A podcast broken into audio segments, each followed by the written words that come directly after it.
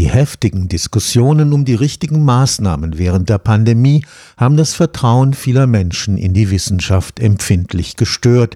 Aber schon zuvor hat die schnelle Abfolge immer neuer wissenschaftlicher Revolutionen von künstlicher Intelligenz über Biotechnologie bis hin zur Digitalisierung der Arbeitswelt zu einer Verunsicherung in weiten Teilen der Gesellschaft geführt. Das Bundeswissenschaftsministerium versucht jetzt gegenzusteuern. Das Wissenschaftsjahr 2022 will die Beteiligung der Bürgerinnen und Bürger bei Forschungsvorhaben verbessern. Unter dem Slogan Nachgefragt sollen die Menschen Impulse für die zukünftige Ausrichtung der Wissenschaft geben.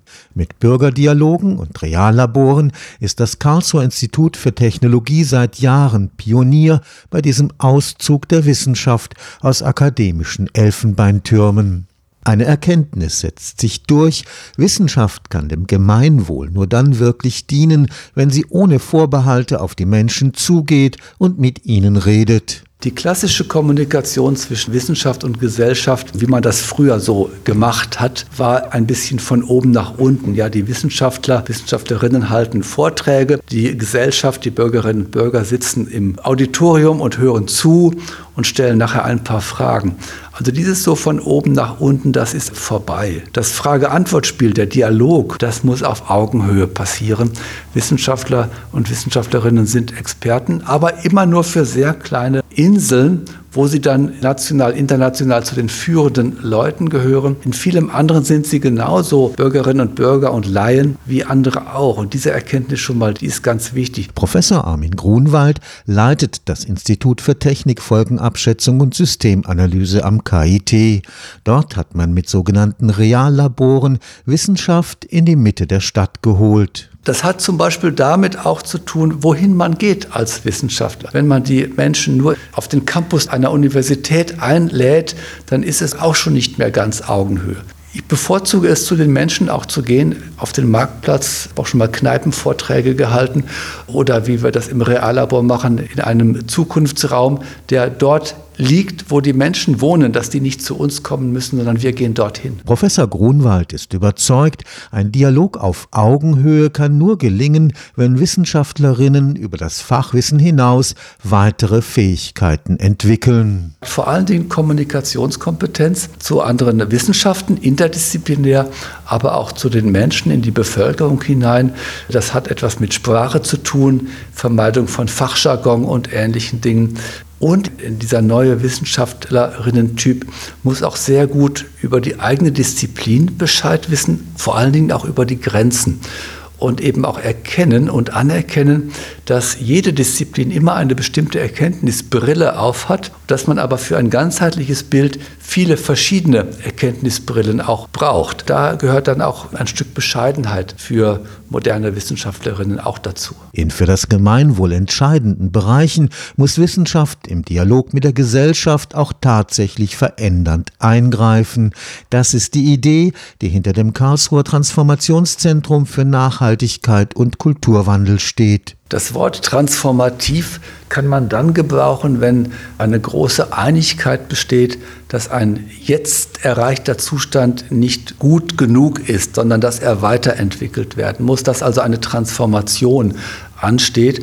Und da ist dieses Karlsruher Transformationszentrum so aufgestellt, dass es die Nachhaltigkeit betrifft, die Nachhaltigkeit der menschlichen Wirtschaftsweise, der Mobilität im Umgang miteinander, die Pflege, das städtische Grün, also all das, was zur Nachhaltigkeit, zur Achtsamkeit gehört, das steht dort im Mittelpunkt. Und da ist eben unsere Diagnose, wie aber auch die Diagnose aus der Karlsruher Stadtgesellschaft heraus, da haben wir noch eine Menge zu tun.